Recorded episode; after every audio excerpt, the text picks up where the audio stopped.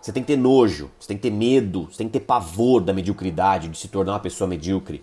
Ai, Cadu, você tá me chamando de medíocre? Que absurdo. É, é, não é, para de mimimi. Mediocridade tem a ver com você estar hoje na média, sabe? Ser uma pessoa mediana, uma pessoa insossa, sem tempero, desinteressante, uma pessoa normalzona, sabe? Uma pessoa que não se destaca, uma pessoa que não, que não, que não tem luz própria, uma pessoa que tá lá no meio da multidão, da massa abafada, fazendo o que a grande maioria das pessoas faz, pensando da, da mesma maneira como a grande maioria das pessoas pensa e, consequentemente, tendo, conquistando o que a grande maioria das pessoas conquista. Então, assim, se você quiser se destacar, se você quiser conquistar grandes grandes coisas na sua vida. E mais do que isso, causar um grande impacto na coletividade, na sociedade, na, na sua comunidade, na sua família, por exemplo, você vai ter que se destacar. E, e, porque eu não conheço ninguém que tenha sido foda na sua carreira, na sua profissão, sendo uma pessoa medíocre. Vou te dar três dicas práticas para você sair da mediocridade. Primeira dica: chega nas pessoas que você considera que sejam as mais fodas na sua carreira e na sua profissão e pergunta o que elas fizeram para chegar lá em quantidade e em qualidade. E modela, cara. Faz exatamente o que aquelas pessoas fizeram, porque daqui a alguns alguns anos, você pode chegar muito próximo até ultrapassá-las